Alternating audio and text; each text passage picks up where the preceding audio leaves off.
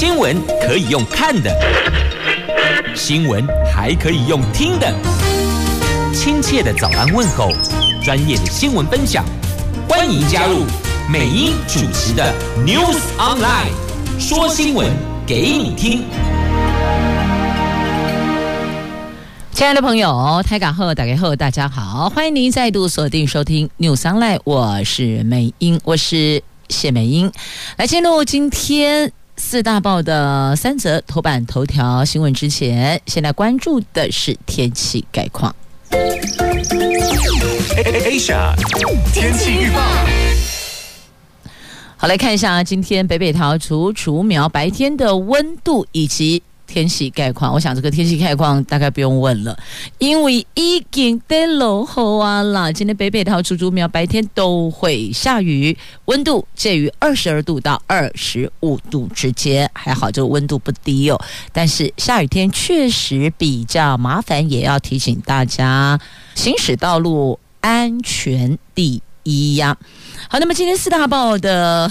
头版头条新闻呢，分为两大区外，就跟疫情有关的，还有财经。这《经济日报》讲的是台币，讲的是我们的汇市。那么《自由时报》讲的是疫苗，中时联合谈的则是疫情的变化。好，那无论是疫情也好，天气也罢，提醒现在正在上班、上课、行驶道路的朋友们要留意。安全状况哦，安全第一呀！留意道路状况，安全第一呀！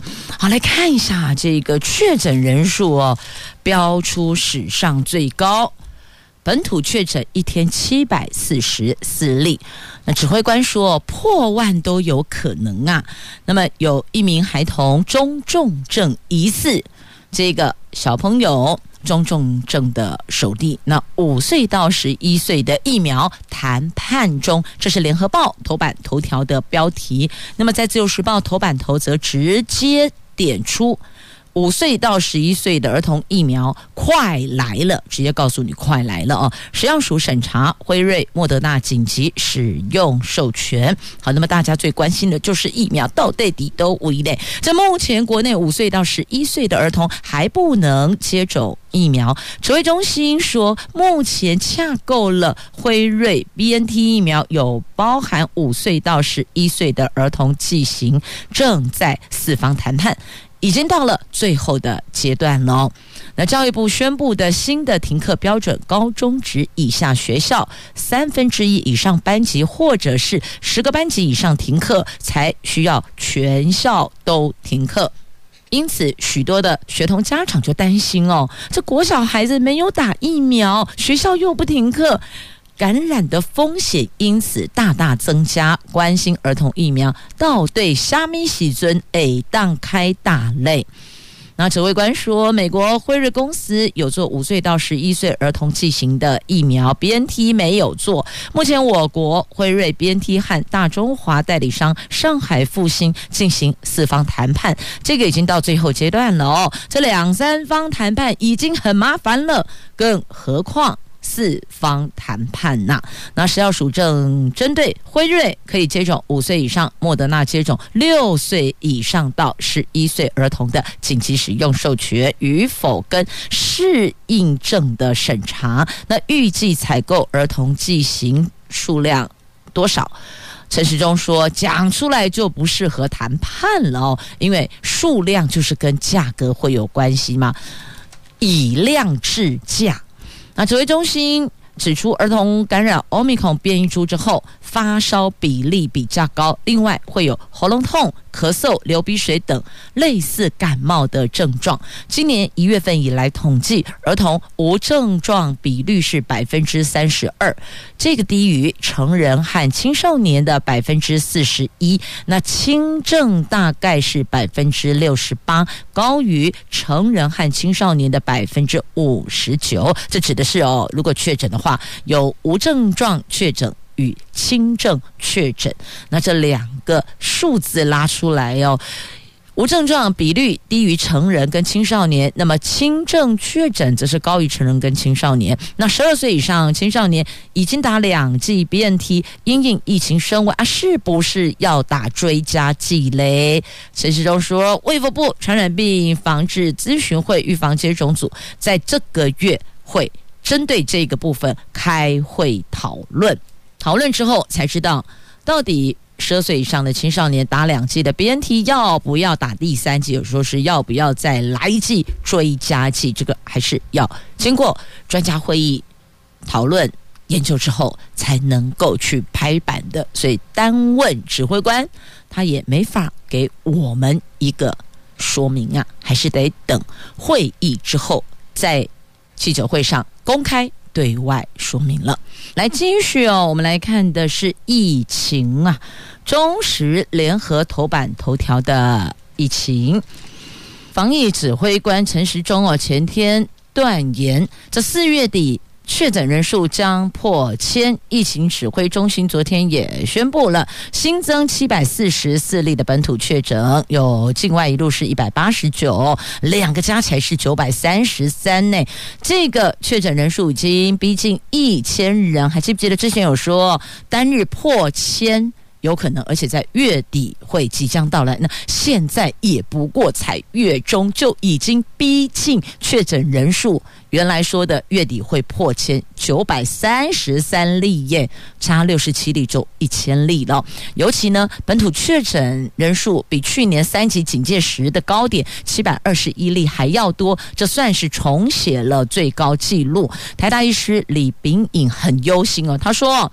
如果本土确诊大规模爆发，儿童感染死亡人数恐怕会飙升至百人呐、那新北市长侯友谊昨天主持市政会议的时候，沉重地说：“现在大浪来了，即将面临海啸，疫情还没到高峰，确诊人数只会再往上加。”那么陈时中前天是以香港疫情常态化模式来推估台湾单日确诊人数可能。会有六万到九万，最快什么时候单日破万呢？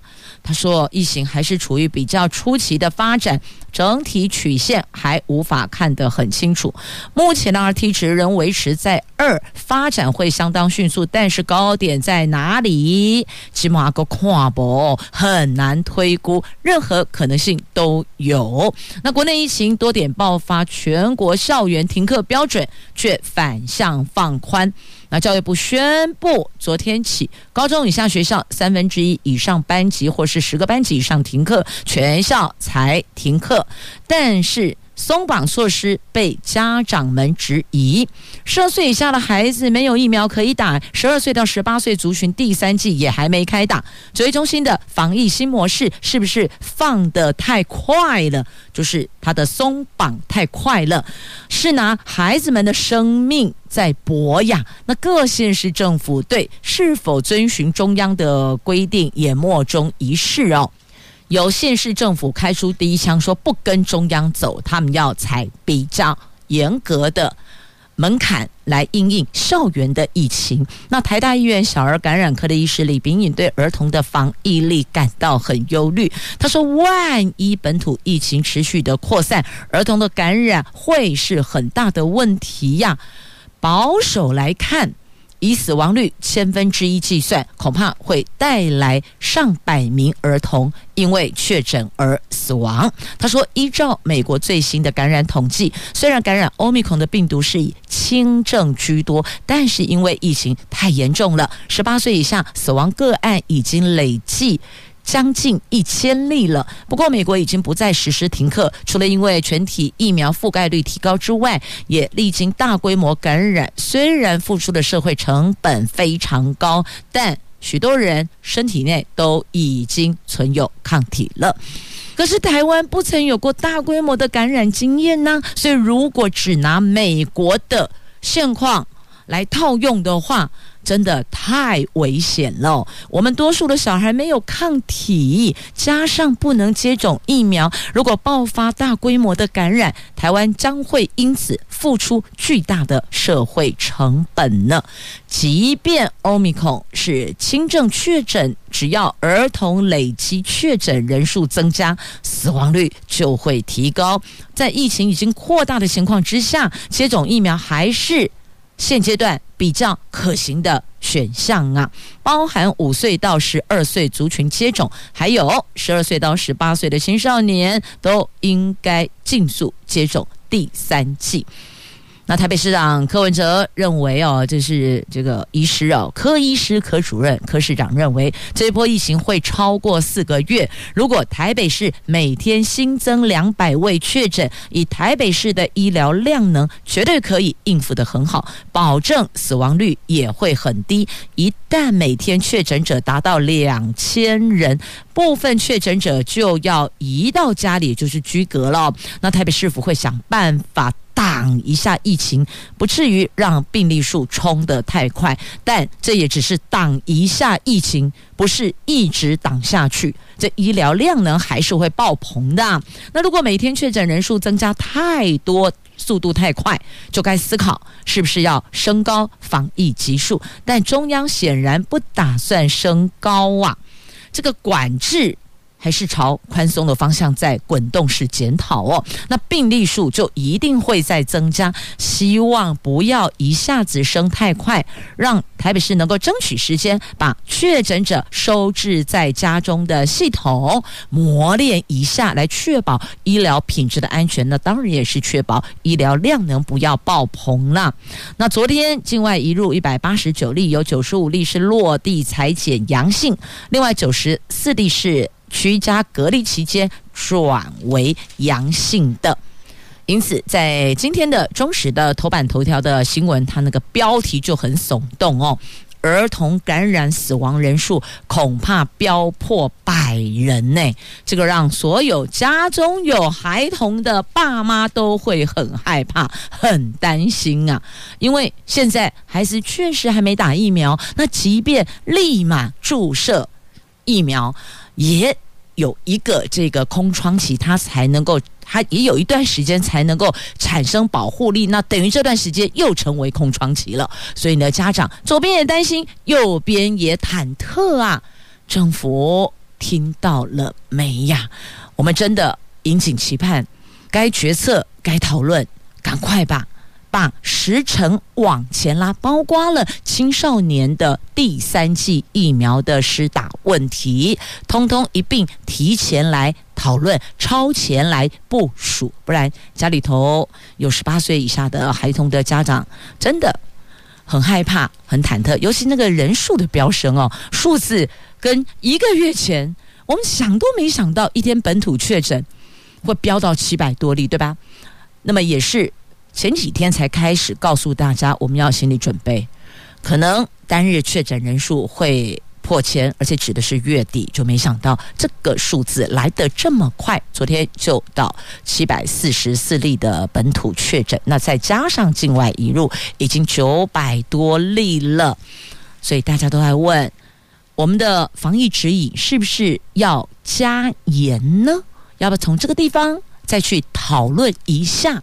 非常期待这个部分，政府能够赶快给个方向，让家长能够有所依循。那现阶段能做的就是，家中有没接种疫苗孩童的家长们，你就卖个趴趴走啊！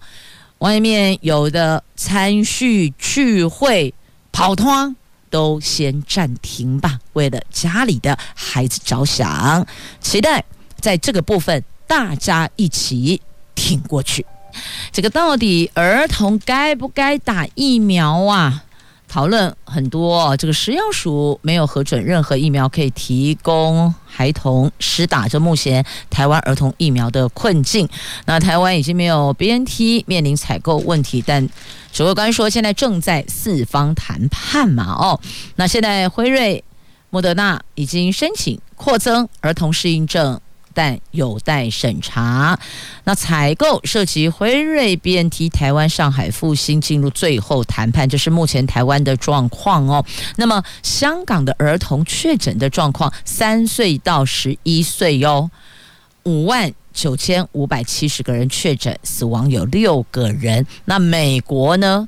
美国九百多例儿童确诊死亡，哎，这所以各方声音呼吁让儿童施打疫苗的这个呼吁声音不断呢。可是也有学者是不同调的，他说儿童大多是轻症啦，那对于疫苗的副作用我们都还不知道，万一这个副作用很强。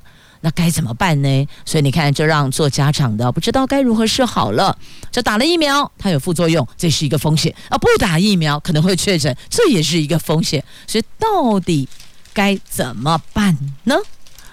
那另外哦，针对这入境缩短检疫天数的部分，是不是要再检讨缩短呢？陈时中说：“时机还没到，这个啊要看双方疫情对等性。如果出境国疫情跟我们一样，或是比我们更轻微，那就可以考量再放宽啊。让万一这个出境国的疫情比我们严峻、比我们严重，状况不好掌控，那怎么能够放宽入境检疫天数呢？那另外呢，就是有些活动，譬如说。”像张惠妹阿妹的演唱会，到目前为止累计十一个人确诊了，但还有三个场次的演唱会，因此外界担心疫情扩散。陈时中说，这个目前还在可以控制的范围内，如果工作人员确诊，就必须换掉才能继续开演，并不考虑限制观众观赏。那另外，他也提出呼吁国人尽快下载台湾社交距离 App，方便易调，并且建立防护网进行自我保护啊！好，所以阿妹的粉丝们现在听到明确的指挥中心的作为了，就是说现在还在可控制范围内，所以呢，并不考虑限制观众观赏，只要针对工作人员如果确诊的这个部分要做一个处理以外，其他的目前看来这三个场次还是可以继续开演开唱的。所以你看，这张惠妹还真是魅力十足，这换了别的歌手，粉丝还有这么这么坚定一定要进场去欣赏演唱会的吗？大概看来也只有魅力十足的阿妹吧。来，魅力十足，热钱回头了吗？我们来关注今天《经济日报》的头版头条的汇市，热钱回来啦！台北金融市场上演让投资人欢欣鼓舞的股汇双涨的行情啊！股市汇市 long key 呀！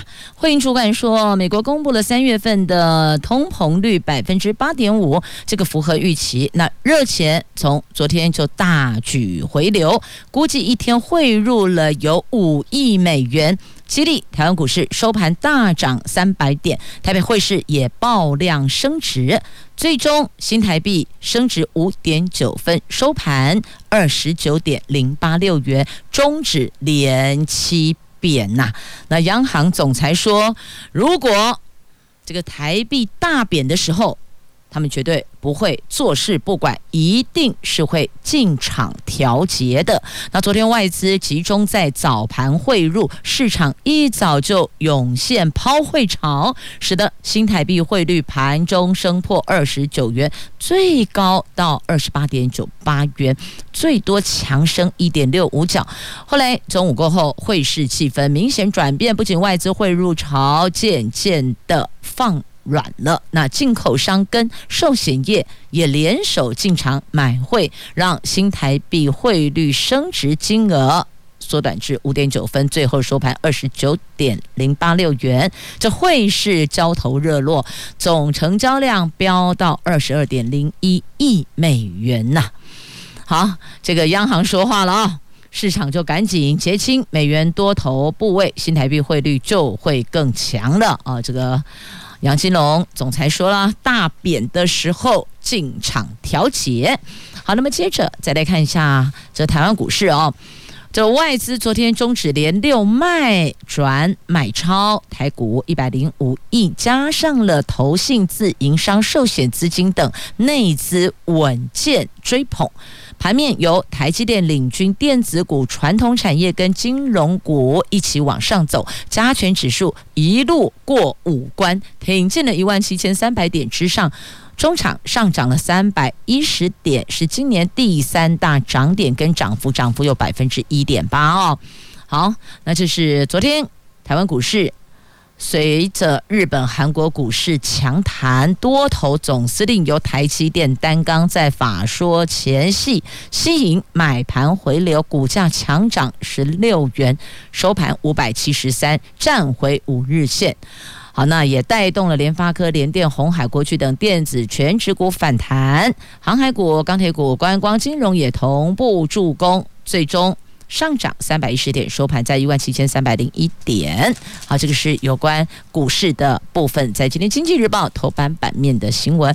来，继续我们来关注哦，通货膨胀的痛哭指数啊，《联合报》《经济日报》头版下方的新闻，这物价指数狂飙，造成实质的薪资是负成长的。这全球高通膨，就像。压力锅，民众对国内的物价上涨也非常的有感觉，薪水都被通货膨胀给吃掉了，尤其是受到美国升息、俄罗斯乌克兰战争还有中国封城的冲击，主计总处说。下修今年经济成长率预估至百分之四点零二，也预估今年全年的失业率大概是百分之三点六，消费者物价指数年增率大概是百分之二点四八，今年痛哭指数也将突破百分之六。通膨警戒值预料将会失守啊！什么叫做痛苦指数？就是物价指数加上失业率所造成的痛苦指数啊！那学者认为，痛苦指数飙高就是停滞性通膨到来的时间，必须要非常的警惕，要提防经济步入衰退。事实上呢，我们都已经感受到通膨又吃掉薪资的增幅了。昨天，主计总处公布受雇员工人数以及薪资调查，在剔除物价因素之后，今年前两个月受雇员工的实质经常性薪资是四万一千六百二十五元，只有年增百分之零点一，实职的总薪资是七万三千两百二十七元，年增百分之零点一六，再次落入负成长。显然，薪资成长根本打不过通货膨胀啊！国人的薪资购买力降低，这个是绝对不利消费行为的哦。那中经院的副院长王健全认为，痛苦指数跟薪资负成长的关键，通通都是。消费者物价指数能否控制啊？那如果俄罗斯乌克兰战争拖拖拖拖得更久，那么通货膨胀就很难 hold 住。如果战争不结束，通货膨胀也不会结束了。所以有两大世界因素影响：第一个战争，第二个疫情。所以没搞的功能就是因为。通膨时代来临，我们的承受的有感觉的痛苦指数只会越来越高啊！这是在今天两大报的头版版面下方的新闻呢。确实哦，物价高涨，实质上我们的薪水是倒退撸的。老板调涨薪资一千元。假设哦，一个月调涨一千，可是呢，因为物价高涨，造成了我们在这个部分购买所支出的金额超过了一千元，那么这个就叫做负成长，实质薪资的负成长啊。所以，讨给调薪水，先别高兴；调薪水，调高薪水，先别高兴。你要看一下调了多少，有没有跟物价上涨的部分可以 PK 呀？好，这是在今天两报头版版面下方的新闻。那么接着呢，我们要再来关注的这个跟钱也有关系哦，在中时头版下方，就是公教人员的退抚新制，退休老师一个月。零五万元起跳，在明年的七月后，新进教育人员将采用退抚新制。教育部长潘文忠说，正院版的新制退休金采个人专户的确定提拨制。那根据精算，在投资收益率百分之四的前提下，未来年资二十五年的公立大专教授退休后，每个月所得大概是六万两千一百四十五元；中学、小学的老师大概是五万两千六百二十八元。这个应该是可以保障教职员退休生活了。这立法院司法及教育联席委员会昨天审查了专专户的这个退休资前抚恤条例草案，还有因应新制建立配套的退抚条例的第九十八条、第一百条的修正草案，由教育部长进行报告备询。然后在书面报告指出，哦，新制退休金采确定提拨制，由政府及教职员按月共同拨缴退抚除金。到个人的退休金专户，而且辅以自主投资等配套措施，增加资息，作为退休之后给付的基础啊。所以呢，这个也是由每个月必须要拨缴退抚除金的除蓄的除啊，退抚除金的。那强制提拨金额是教职员薪资两倍乘以提拨费率百分之十五，就年工啊，就是教职员。本薪额就是年功俸哦，那么负担比例是政府百分之六十五，个人百分之三十五。另外，教职员也可以在百分之五点二五的上限范围内自愿增加提缴，这些个人提缴的部分都不计入年度薪资收入课税，来鼓励教职员自愿增额提拨。其实这个部分就跟我们劳工，我们不是每个月都要提缴。六趴吗？那同样的，我们也可以自己自愿再提缴最多到六趴。也就是说呢，我们的雇主帮我们提缴六趴了，那么自己如果想要再增加，我可以增加一趴、两趴、三趴、四趴、五趴到六趴。你不可以增加到七趴喽，它的天花板就是设在百分之六，这样子了解了吗？所以如果你自愿提缴六趴，那雇主又帮你提缴六趴，所以你每个月等于是有十二趴进专户的意思，这样子有。清楚有了解了吗？好，那这一次呢，这个公务部门试算的基准是以年资二十五年投资收益率百分之四来算啊。如果投资收益率低于百分之四，这个数字就不一样；如果高于百分之四，这个数字当然也就会往上增加了。安内共五了解不？这样了解了吧？好，这个就是在今天中时头版下方的新闻。好，这个希望能够保障教职人员还有。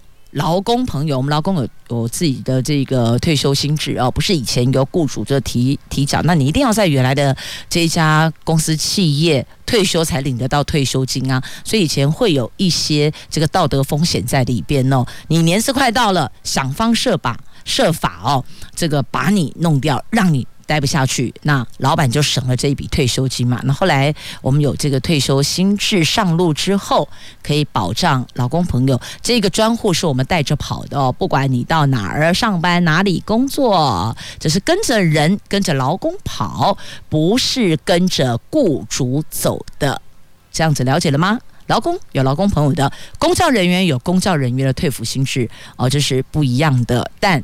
其实都是要照顾大家的生活啦，立基点出发点是一样的。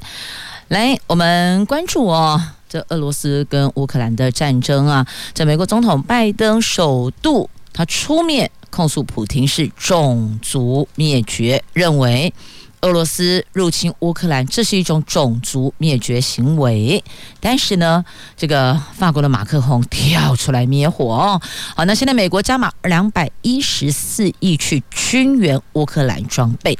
那随着俄罗斯军队在乌克兰的暴行陆续被揭露，美国总统拜登已经升高对莫斯科的指控。他首次指俄罗斯在乌克兰进行种族灭绝。美国十三号也宣布将提供乌克兰价值七亿五千万美元。换算台币两百一十四亿的军事装备，加码援助乌克兰对抗俄罗斯军队。那就在这个时间点，美国财政部长叶伦十三号敦促中国采取行动，协助终结乌克兰战争，并警告北京，如果不能在乌克兰遭遇侵略的时候尊重主权与领土完整原则，将无法期待国际社会。会尊重北京未来就这些原则提出的任何诉求，这个似乎是在暗指中国对台湾的主权声索呀。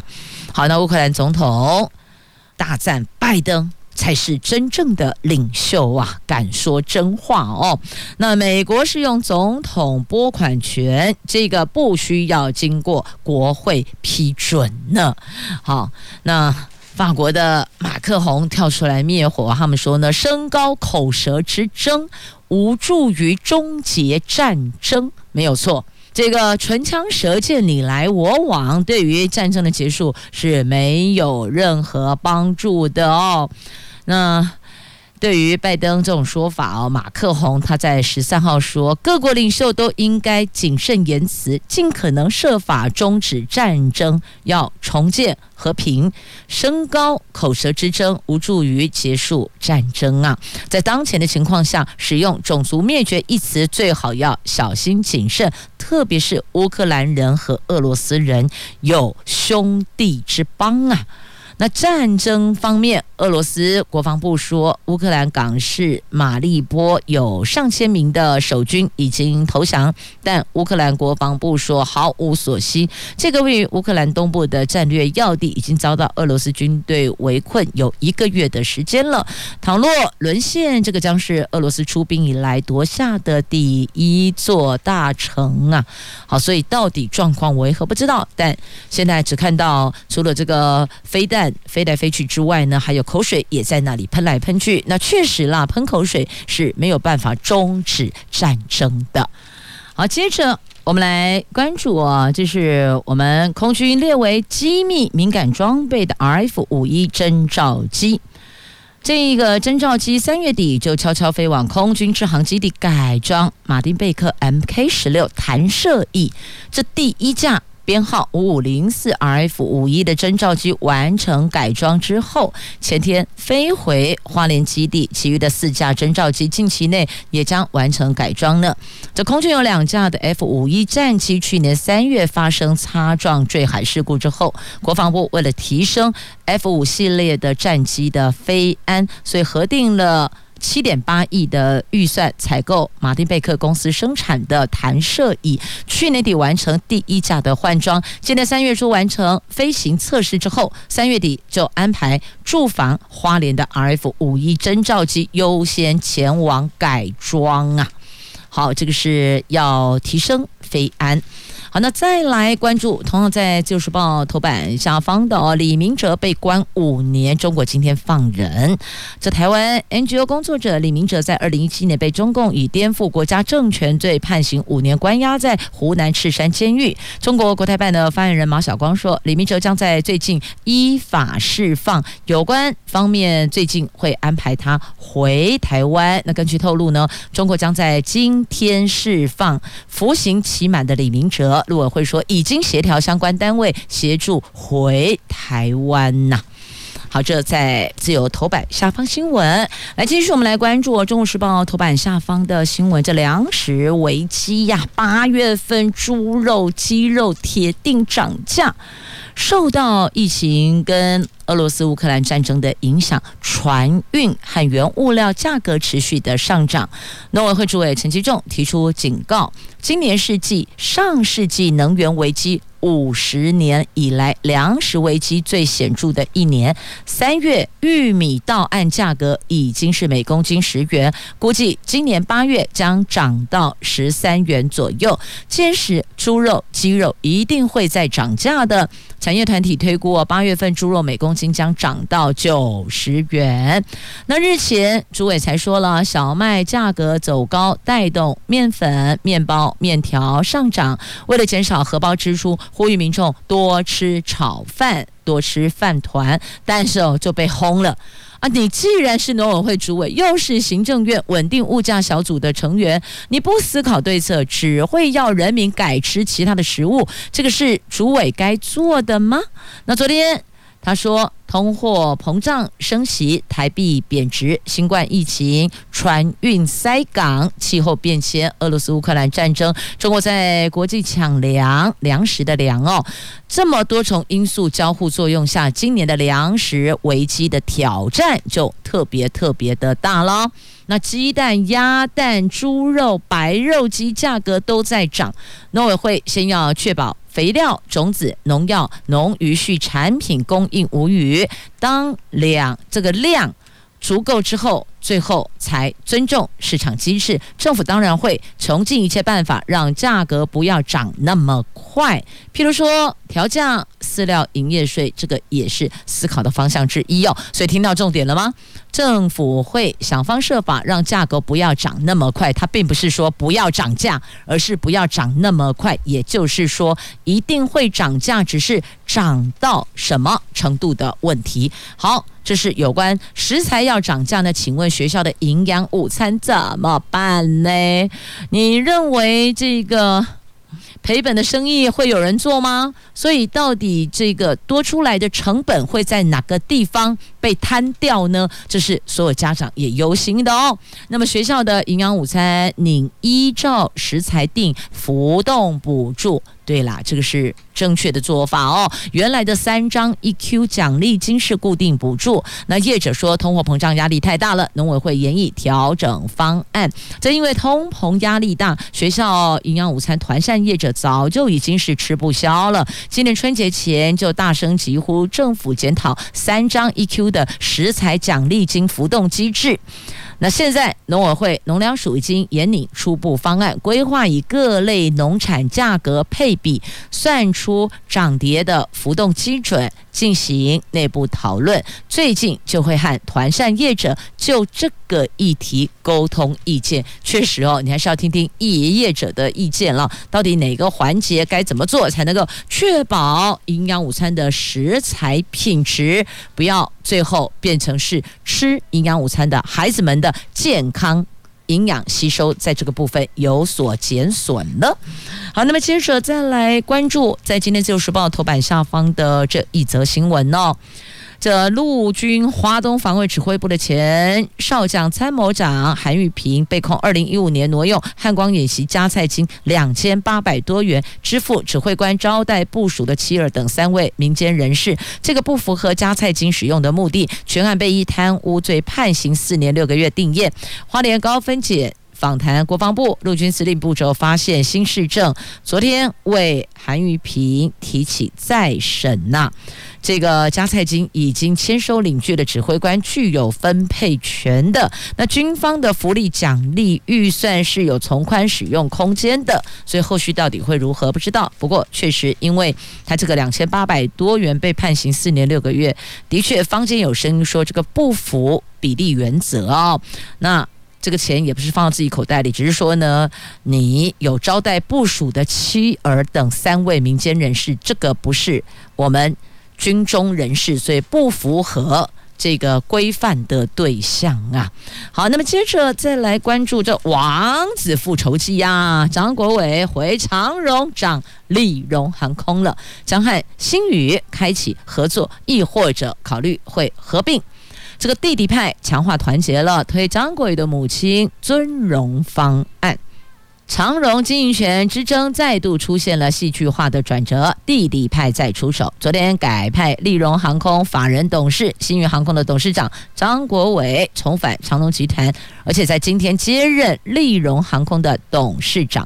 另外，为了强化弟弟派团结，长荣控股公司长这个公司长荣国际董事长郑生池明天将召开董事会，新增张国伟母亲李玉美尊荣方案。那所以你看到了哦。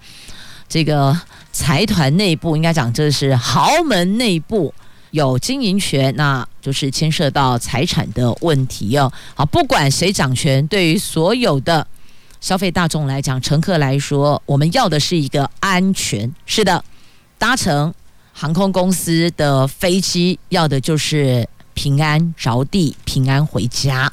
好，接着再来看《自由时报》头版版面的这一则图文，这邀。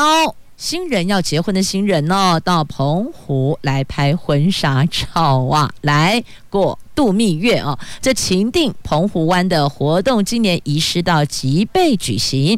澎湖县广邀全台湾的有情人参加八月三十一号的海岛世纪婚礼，体验吉贝度假海岛氛围，限量只有二十对新人哦。好，所以请上澎湖县府来了解澎湖县政府哦，这情定澎湖湾啦。所以你看，如果因为疫情你有一些顾虑，不想、不敢、不愿意出国的朋友，或许。也可以考虑我们的离岛，离岛有许多的不错的景点，可以让您爱到天荒地老呢。也谢谢朋友们收听今天的节目，我是美英，我是谢美英，祝福你在大雨滂沱的四月十四号星期四，能够有愉快而美好的一天呐。这改变不了天气，我们就调整自己的心情，好不好？今天也是要。快乐哟！祝福您，感谢收听，我们明天再会了，拜拜。